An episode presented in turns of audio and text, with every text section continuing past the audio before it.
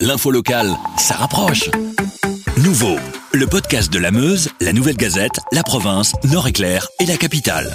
Alors Pierre Nizet, euh, on fait le point avec vous aujourd'hui sur les derniers chiffres qui viennent d'être communiqués. Qu'est-ce qu'on doit retenir principalement? On a appris qu'il y avait eu 178 décès depuis le début de l'épidémie, soit 56 euh, de plus que ceux annoncés la veille.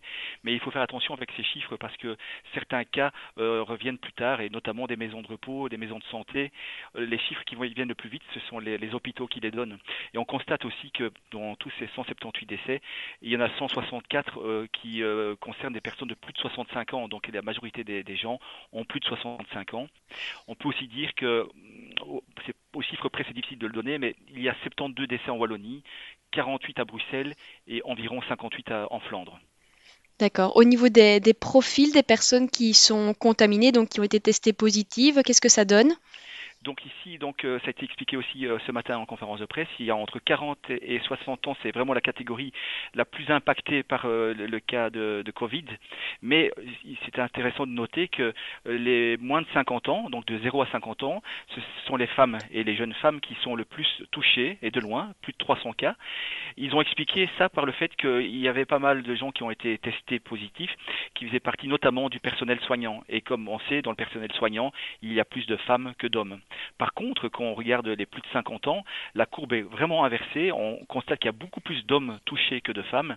Et euh, on peut aussi dire que les personnes les plus sévèrement touchées euh, sont les hommes. Et ceux qui sont dans les hôpitaux, ce sont surtout les hommes aussi, euh, les hommes de plus de 65 ans. Alors dans le bilan, on enregistre aussi une, une progression au niveau de, du nombre de personnes qui ont été hospitalisées. Donc on atteint maintenant 2152 hospitalisations et on a précisé, c'est important aussi de le dire, qu'il y a 474 personnes qui sont en soins intensifs, donc c'est 93 de plus que la veille, ce qui est important, et il y a 322 personnes qui sont sous assistance respiratoire. Justement, vous avez euh, quelques chiffres à nous, à nous communiquer par rapport à l'occupation des lits, où en est-on? Donc, si on sait qu'il y a 474 personnes qui sont euh, dans un lit spécial vraiment pour être assistées en soins intensifs, on, a appris aujourd'hui qu'il y en avait maintenant 1456 de disponibles. Donc il y a déjà une belle augmentation.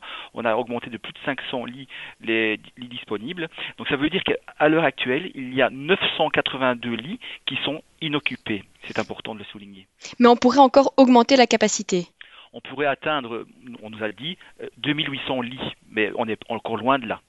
Alors aujourd'hui, on a aussi appris euh, qu'il y avait une, enfin, on a, on a appris la répartition des différents cas entre les, entre les provinces. Vous pouvez nous en dire un petit peu plus?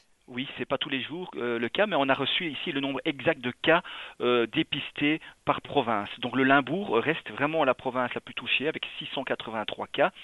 Puis je vais parler des provinces wallonnes de Bruxelles. Donc euh, le Hainaut vient en deuxième position avec 636 cas.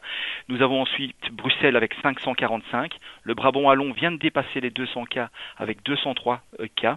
Liège est à 176, Namur est à 119 et le Luxembourg vient d'arriver à la barre des 100.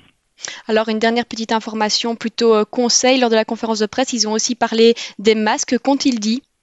Donc les masques, ils ont bien dit qu'un masque, ça servait à rien quand on se promène dans la rue. Le plus important, et vraiment l'important, c'est de euh, garder ses distances.